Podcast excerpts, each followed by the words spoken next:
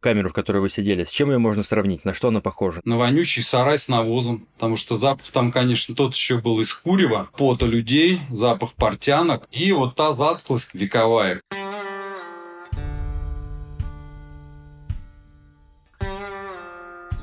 Привет-привет! Меня зовут Миша Ронкайна, нас слушаете вы «Тюремный подкаст». Я беседую с людьми, которые сидели в тюрьмах по всему миру. В прошлый раз мы говорили про ад для каждого солдата, дисциплинарный батальон. А сегодня речь пойдет про армейское наказание на ступеньку полегче – гаупвахту тюрьму для солдат. И не просто какую-то там гаупвахту, а ту, что находится в Кремле.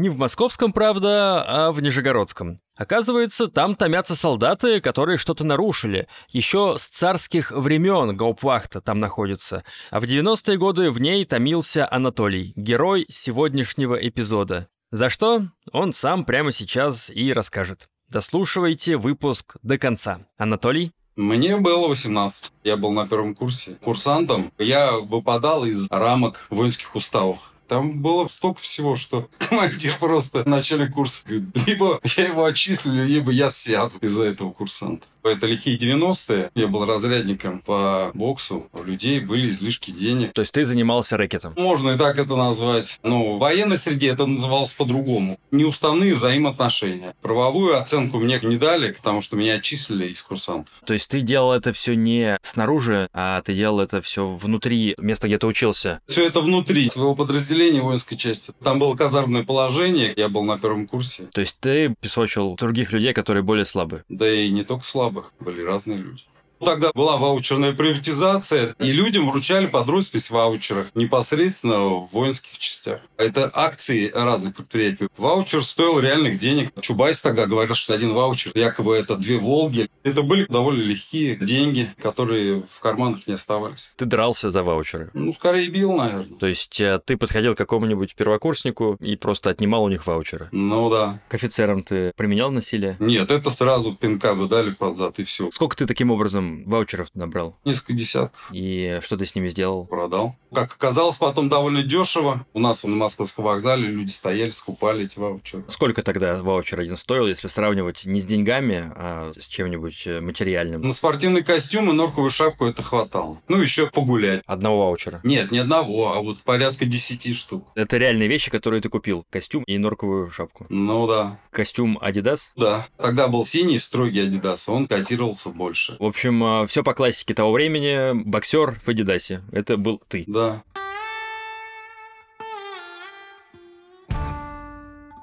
Так а что было последней каплей, после чего тебя отчислили и посадили на губу? Капель было настолько много, что хорошо, что меня просто отчислили, а то вот другие-то мои товарищи сели и судили их непосредственно в училище я перестал быть курсантом и перешел в солдаты. Тогда служили полтора года, и мне надо было дослужить. У меня полтора года заканчивался в январе. И до января я должен был находиться в БОУПе, батальоне по обеспечению учебного процесса. Из э, будущего офицера тебя разжаловали в солдаты-срочники. Да, солдаты-срочники. Что же ты сделал, что посадили на гаупахту? Там был случай такой, мы помогли с приятелем одному товарищу по батальону. И он говорит, давайте, ребята, я вам проставлюсь. К батальону примыкает корпус университета Лобачевского и при нем была тогда кафешка. И мы переоделись в гражданку и втроем пошли, наплясались, напились. А я еще находился в наряде по батальону. Ну и вернулись и легли спать прям так, в гражданке, не переодевшись. Нас раньше никто никогда не проверял, но тут какой-то дяденька пришел, нас проверил. Получился залет. Кто-то просто дверь не закрыл. Обычно перед тем, как пустить проверяющих, приводит все в порядок и тогда только пускают. Возникли вопросы, почему вы в гражданке и пьяные, да? Да. Ты ожидал, что попадешь на Гаупахту или думал, что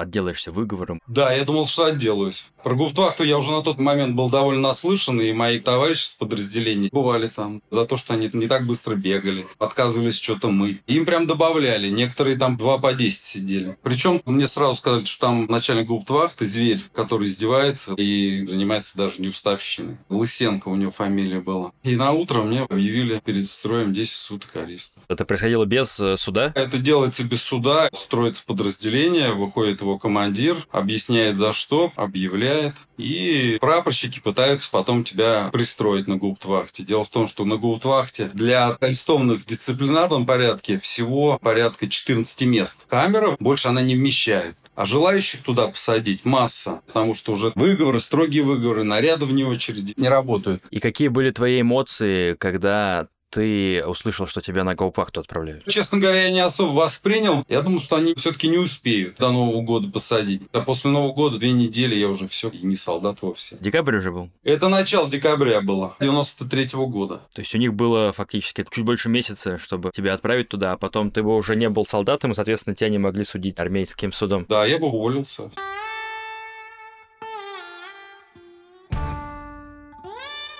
Прапорщик меня на своей шахе повез в Кремль. И не получилось у него с первого раза, потому что надо было взятку дать. Чтобы посадить, так не сажали. Второй раз прапорщик взял две коробки мыла хозяйственного. Там все с мылом моется. И за это дело меня сразу пристроили. Прапорщик меня привел в комендатуру. Комендант позвонил начальнику караула этой гауптвахты и меня принял. Меня показали э, начальнику караула. Помощник начальника караула мне говорит, раздевайся. Они мне обшмонали. Поясной ремень забрали, брючный забрали. Забрали все вещи. Я оделся и пошел в камеру. Как выглядит там камера? Сидишь в подвале. Вентиляции как таковой нет. Есть высоко-высоко над дверью дырка с кирпич, через которую проходил воздух, и караульный что-то мог слышать. Но через дверь он ничего не слышал. Постучишь, скажешь, туалет хочу, или он говорит, выходи строиться. Освещение там одна тусклая лампочка, очень-очень высоко. То есть окна на улицу не было, это прям подвал был? Нет, никаких окон нет. Ни в одной камере нет. Окно есть только в караульном помещении. Камера выглядит как? Это вот кирпичная кладка такая, как в темницах? Это темница и есть. Но она штукатуренная. Вдоль камеры идут скамейки, на которых можно сидеть. И на эти скамейки в ночное время опускаются нары, и они кладутся на скамьи, на которых днем можно сидеть. А нары пристегнуты замком к стене. Обычный хозяйственный замок, который отпирают, а утром пристегивают. То есть это просто деревяшка большая, широкая. Да. И как ты на ней спишь? Поначалу плохо, а потом привыкаешь. А какие там приспособления для сна-то есть? Подушка, матрас? Рука. Укрываешься шинелью своей, о которой ты прибыл. Почему вы подушку не выдать? Подушка не положена. В одной камере сколько людей набивалось? Когда я туда зашел, было 8 человек. Я, два курсанта из училища и солдатня еще был. Через день контингент меняется. Камер несколько. Я сидел в одной, самой большой, где сидят арестованные. Обычные камеры там сидят либо два, либо четыре человека. И есть один карцер на одного человека без кровати, без всего. На Кремле находятся четыре категории. Это задержанные, привел патруль, пьяного солдата, офицера, курсанта, арестованные, вот как я, осужденные и подследственные. Ко всем разные отношения. А чем отличаются арестованные и подследственные? Подследственные – это люди, которые поедут в дисбат, либо в тюрьму поедут. А осужденные ждут своего определения куда, потому что у них же на апелляцию еще время остается. То есть это как следственный изолятор? Все в одном месте, да, но одни с другими не сидят. То есть арестованные никак не пересекаются с другими. А всего сколько камер получается? Порядка, наверное, 10-12.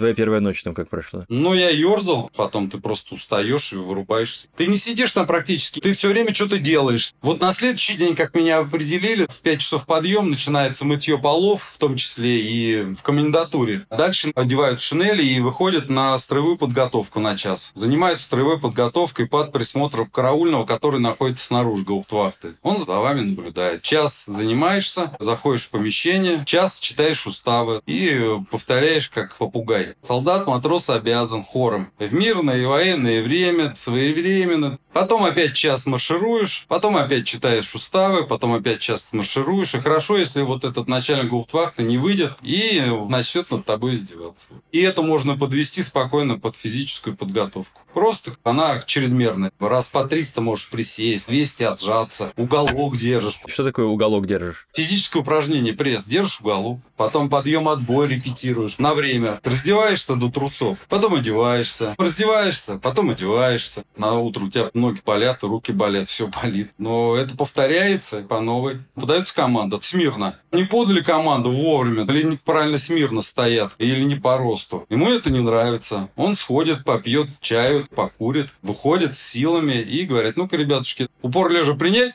Делай раз, согнул руки. Делай два, выпрямил руки. Делай раз, делает два. Отжимания. Да, да, да. Дежурный по этой гауптвахте ему не указ, он там владыка. И может издеваться сколько угодно. Ну, до обеда. Распорядок нарушать нельзя. Может и после обеда кого-нибудь вывести, тренировать. Это тоже на плацу все происходит? Нет, это внутри караульного помещения. Потому что на плацу минус 25 на тот момент было. На плацу происходит только строевая подготовка. А командир при этом говорит вам что-то? Или он просто молча издевается и все? Не оскорбляет никак. А зачем ему это нужно-то? Внутренние у него девиации, может, какие-то. А может, он считает, что вот ровно так и люди и должны сидеть на губтвахте. Потом мне даже рассказывали, что кто-то его встретил в городе и скинули его с моста. Ну, вот за эти вещи. Без подробностей, но вот история такая ходила. А если бы ты его встретил, ты бы швырнул его с моста? Нет, провинился, вот тебе армия воздает. Меня напрягал другое. Туалет. Тебя как собаку водят на парашу. В камере нет туалета. Но в все ходят в один туалет. И те, которые охраняют, и те, которые сидят как приспичит большому. И стучишь, пусти, пусти, давай. А он еще не сразу и пустит, потому что он тоже чем-то занят. И он тебя как собачку ведет и смотрит, как из тебя лезет коричневая субстанция. У него автомат на ремне. Прям вот смотрит, глаза горят. Некоторые отворачиваются. То есть э, это все не за шторкой? Никакой шторкой нет. Мало ли ты там сейчас что-нибудь выхватишь и его ударишь. У вас же там много людей, и каждого водить в туалет так вот за ручку фактически. Нет, ну утром умываешься, ты можешь под присмотром караульного справить большую и малую нужду. Делают это по очереди, и вечером тебя также ведут. Но организм ведь не прикажешь. Бывает, когда тебя приспичит, и одного тебя ведут.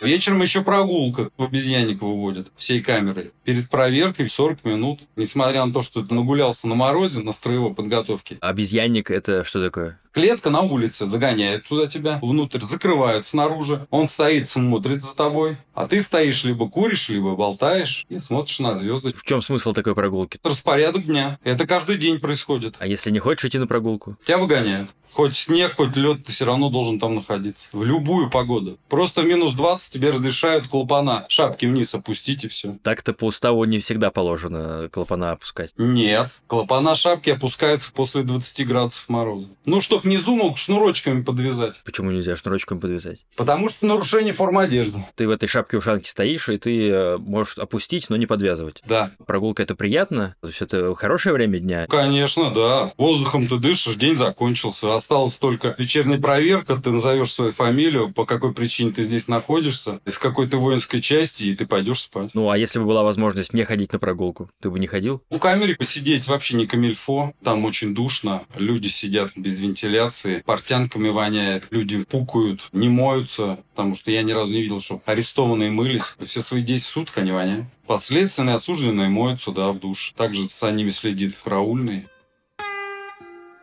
камеру, в которой вы сидели, с чем ее можно сравнить? На что она похожа? На вонючий сарай с навозом. Потому что запах там, конечно, тот еще был из курева, пота людей, запах портянок. И вот та затклость вековая. Ее же по-настоящему никто никогда по-человечески не мыл с хлоркой. И мы ее подметали пару раз, и все. И ее никогда никто не проветривал, видимо, тоже нормально. Вот пока мы находимся в обезьяннике, она открыта. И в это время человек, который один остается, он ее метет. Метелка. Ну ты описываешь бомжатник какой-то. Ну не так, чтобы бомжатник. Например, санузел, он чистый, вообще там света много, и все зеркала отмытые, параша отмытые. Там грязи-то не видно как таковое. Ты вот этот смрад просто ощущаешь, и все. Там света нет. Насекомые какие-то есть? У соседей по камере ноги были все клопами обожженные. И приезжали ребята, которые мне про эту гуптвахту рассказывали. Тоже были пожженные. У меня ничего не было вообще. И каково в этой камере находиться долгое время, когда все воняет? Это угнетающе вообще? Да, ты постоянно думаешь, как отсюда свалить. Мне даже с воли чувак один вместе с караулом прислал записку и в пачке сигарет положил засохший клей. Он говорит, ну если уж совсем не в моготу, в глаза себе засыпет этот клей, у тебя будет как бы конъюнктивит, и пойдешь на больничку. Ну, я тут с дополнительным рационом живу, поэтому я даже не стал этим пользоваться. В итоге отдал кому-то или просто выкинул? Я отдал, да, камере, я объяснил, что это такое. Я говорю, пожалуйста, можете нычку засунуть, кому надо попользоваться. То есть было в целом настолько плохо? Ну, мне рассказывают, что люди тяжелее сидели.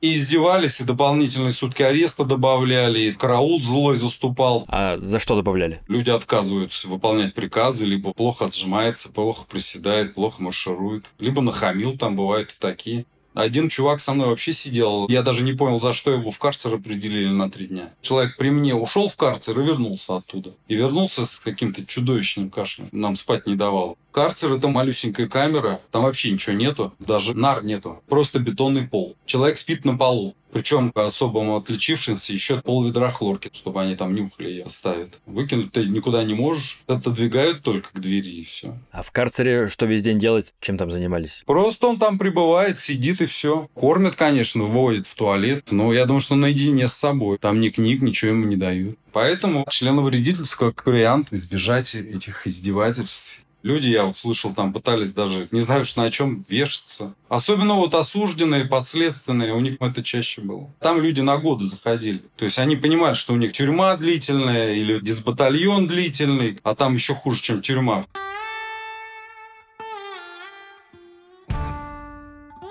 На Гоупахте какой у вас распорядок был? В пять подъем, умылись, оделись, пошли на приборку. Кто-то метет внутри, кто-то идет комендатуру мыть. Дальше завтрак. После завтрака в шинели и пошли на улицу маршировать. Час там, час уставы читают. Потом, если, как я уже говорил, Лысенко не нравится, как это все происходит, он начинает издеваться. Но это не всегда и не каждый день. Ну, может, три дня подряд, потом ему надоест. Я вот, например, на третьи сутки заступил на несменяемый наряд по столовой. А что значит несменяемый наряд? То есть ты все время в наряде каждый день или что это? Ты каждые сутки должен меняться. Другие менялись, а я нет. Было какое-то поощрение тебе? Ну, я себе такое выбрал, поощрение. Тебе дали выбрать? Нет, я сам себе выбрал. У человека были вопросы, и без всякой физической силы смог это объяснить. А, то есть до этого на этой должности работал другой человек, а ты всем объяснил, что ты лучше будешь один этим заниматься? Не всем, а ему. Другим не потребовалось. Люди быстро догоняют, что тут не стоит спорить. Я ты верно понимаю, что тут пригодилась снова твоя физическая форма? Я ему говорю, я тебе могу легко объяснить, хочешь? Он говорит, нет, все. Объяснить, почему ты должен работать в столовой? Да. Ну, мы же менялись, я говорю, вы и будете меняться, и все, а я нет.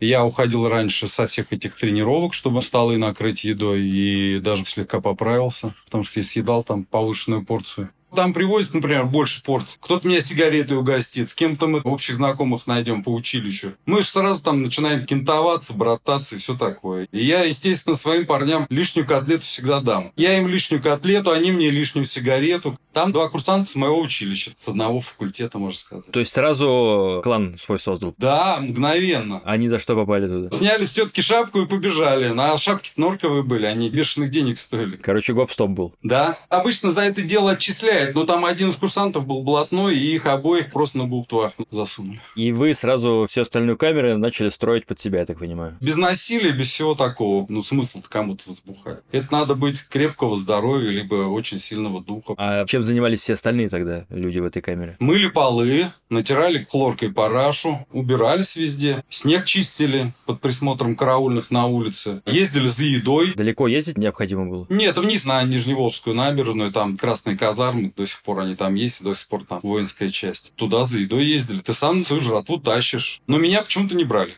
Меня несколько раз брала караульная машина, я вывозил мусор. Причем в мусор возили на училищный мусоросборник. Чуть не два с половиной часа занимало. То есть вы из Кремля возили мусор в училище? Да, да, да. А почему нельзя было просто в помойку сбросить его в ближайшую? Не знаю почему, но вот так было. В армии много чего не по логике вещей делается.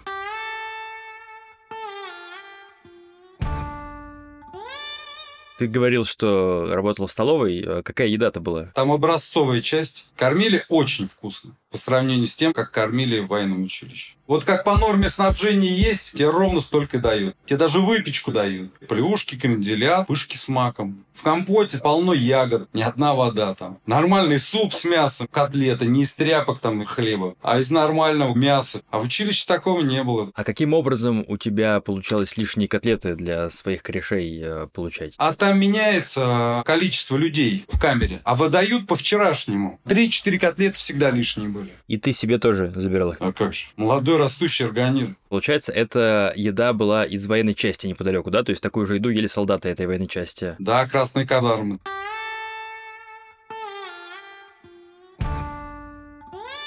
Что было запрещено в камерах и что там находилось из того, что запрещено? Запрещалось спички, курево. Курить в камере запрещалось. За курево в камере могли спокойно все камеры накинуть трое суток. И режущие, колющие. Мы же еще, помимо всего прочего, подшивались каждый день. В старой форме военной там есть подшива, которая на воротнике. Ты ее меняешь каждый день на белую. Мыться не мылись, а подшиву должны были менять. И иглы уходили, там даже некоторые татуировки все делали. На гоупахте татуировки делали? Да, а там же нужна просто ручка, из которой достают чернила. Нитка наматывается на иголку, и вот они макают, делают татуировки. Ну, это не татуировка, конечно, это уже портаки больше. То есть иголку макают э, в чернила из ручки и просто бьют. Да, да. Ты себе не сделал татуировку там? Я себе сделал. Прям очень больно было. И она такая стойкая, зараза, оказалась. Я ее свел даже не с первого раза. Что за татуировку ты сделал на гоупахте? На среднем пальце я сделал себе инициал, себя любимого. Как ты ее сводил потом? Лазером? Лазером, да. Ну, ты не сам себе татуировку делал, то есть там был какой-то татуировщик. Да, да.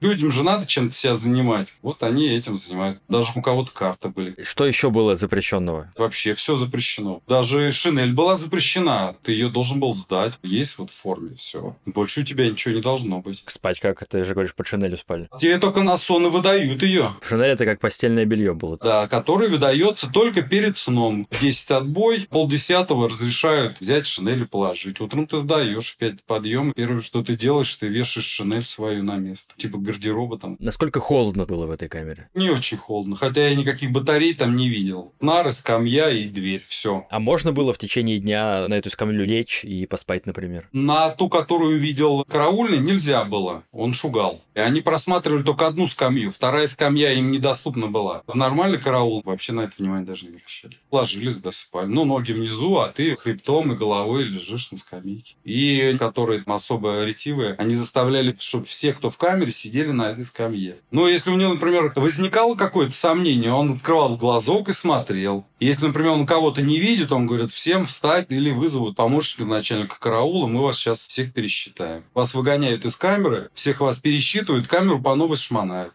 То есть сто процентов что-то найдут и заберут. Хотя караул не все вытаскивал. Какие-то нычки были высоко. Чтобы из какой-то нычки достать, нужно легкого товарища посадить себе на плечи, и он оттуда это дело вытащит. Это надо досконально было им все отламывать, шмонать. Ну а вот они разломают. Кто у них караул примет, если у них камера сломана? Тут одно другое цепляет. Если находят что-то и забирают, добавляют кому-то сутки, если узнают, чье это. Забрали, забрали, и все. Никто не скажет, что это мое. Всей камеры не добавляют сутки? Редко такое бывает. Это надо, чтобы подрались, плюс к этой драке что-то нашли, что-то отломали. Вот тогда, да, нужен большой шалман для этого. А дрались в камере? Драться не дрались, но на повышенных тонах выясняли отношения. Заткнись, да ты чё? Был такое. Но это, опять же, быстро утихомиривалось. Самими же сокамерниками. Значит, будет шмон. Кому это надо? Тишина же должна быть. Все делается в тишине. Да, но люди задолбанные, на нервах все. Да нет, травили анекдоты, нормально было. Ничего унылого не было. Делились впечатлениями. Мы сегодня мусор возили, а мы за жратвой гоняли. Караул оттуда, их знают. А вот новые пришли. А вот моряки явились. У нас в море нет, а моряки есть. Вы откуда? Ну-ка давайте. Общая атмосфера была дружелюбной. Абсолютно доброжелательная, да. Скуки никогда ни разу не было.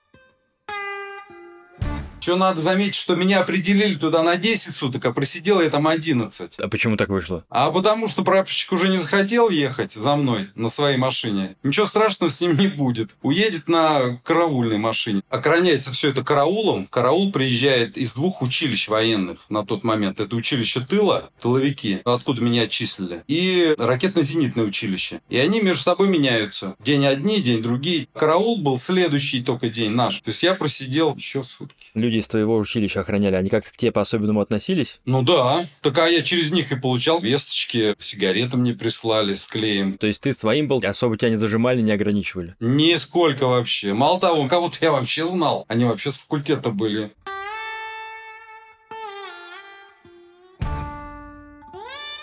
Самое яркое твое воспоминание из этого места это какое? Освобождение. Глоток свежего воздуха. И как сел в караульную машину, мне прям мурашки по всему телу пошли. Я прям надышаться не мог. Улыбка, как у той собаки из мультика, прям вот до ушей. И я еду, они на меня смотрят. Что ты улыбаешься-то? А они хмурые, уставшие. После караула ребята едут с автоматами. Кузов тентованной машины шишиги. Без амортизаторов вообще, которые спину убивает. ГАЗ-66, да. Возвращаюсь, все позади. И тут осталось оставалось всего ничего до моего дня рождения, а тот плавно перетягал в Новый год, а там уже до дембеля каких-то две недели оставалось. Вот этот вот этап заканчивался мега позитивно. Еду ту же казарму, но все равно уже там ребята-то встретят, забили сразу косяк, опять выпили там. Косяк травы, в смысле? Да. В то время нормально было с этим в армии. У нас некоторые день через день, в общем-то. Да некоторые прямо жахались. Шприцами? Да, осетин у нас там был, он жахался прям. Я сначала не понял, говорю, ты чё? А он говорит, ты чё, говорит, не видишь, что я киплю? Ну вот я сегодня вмазался. Я говорю, я не сразу понял. Мажутся же не травой, героином. Нет, героин дорогая вещь. Маковую соломку вываривают в каком-то там ангидриде. Вот чем мазываются. Срочники. Да, срочники.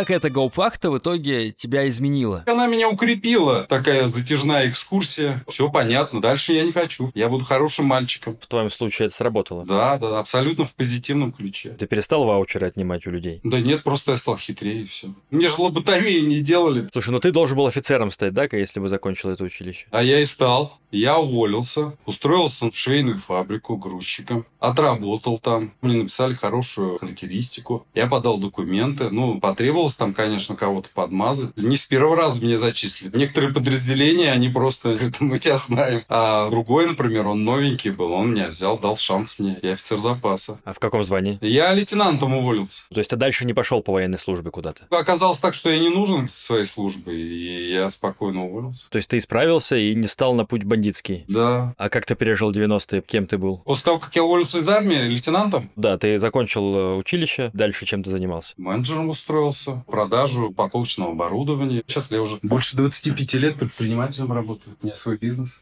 А Гауптвахта, что, это был просто эпизод 11 суток, который я провел в темнице. Ты э, в итоге считаешь, что не зря эта отсидка была, да? То есть она помогла тебе в чем-то? Да, я даже рыбу набросал. Какой-нибудь рассказ обязательно напишу. Набросал, в смысле, э, текст. Да, да, да, да, да. Ну, у меня много всяких эпизодов, столько было всего интересного. Например, расскажи самое что-нибудь интересное, что будет в твоем будущем рассказе или книге. Ну, люди антифриса напились и умерли прямо в училище. Спасибо большое тебе, Анатолий, за рассказ о Гоупакте в армии. Сейчас э, мы услышали от Анатолия, как это все было в 90-е годы. Ну, в общем, я понял, что было не особо весело. Хотелось поскорее оттуда выйти. Анатолий, спасибо тебе большое за рассказ и желаю тебе не попадать ни на Гаупахту, никуда, заниматься бизнесом спокойно. Пока. Хорошо, спасибо огромное. Всего доброго. Друзья, спасибо, что дослушали выпуск. На моих Бусти и Патреоне уже фото и видео из этой губы есть, и подборка, что почитать и посмотреть про гауптвахты в России. Спасибо, кстати, всем подписчикам Бусти и Патреона. Подкаст существует только благодаря вам. А ссылки где? Ссылки в описании. Ну и этот эпизод сейчас закончится. Если хотите что-то послушать дальше, рекомендую вам подкаст «Хорошие отношения». В его выпусках подруги Радмила и Саша говорят о том, как создавать хорошие отношения в разных сферах жизни. А еще затрагивают темы, которые волнуют многих из нас, меня, например. Как заботиться о себе, как построить хорошие рабочие отношения или справиться с выгоранием. Ссылка на подкаст «Хорошие отношения» тоже в описании. Переходите, слушайте, подписывайтесь. Еще подписывайтесь на тюремный подкаст, если не подписаны. Ставьте лайки, делитесь эпизодами с друзьями и заходите в мой телеграм. Ссылка тоже внизу. Над выпуском работали Николай Денисов, Яна Кулакова и Максим Кремнев. А меня зовут Миша Ронкайнен, и мы услышимся уже в следующий вторник. Пока!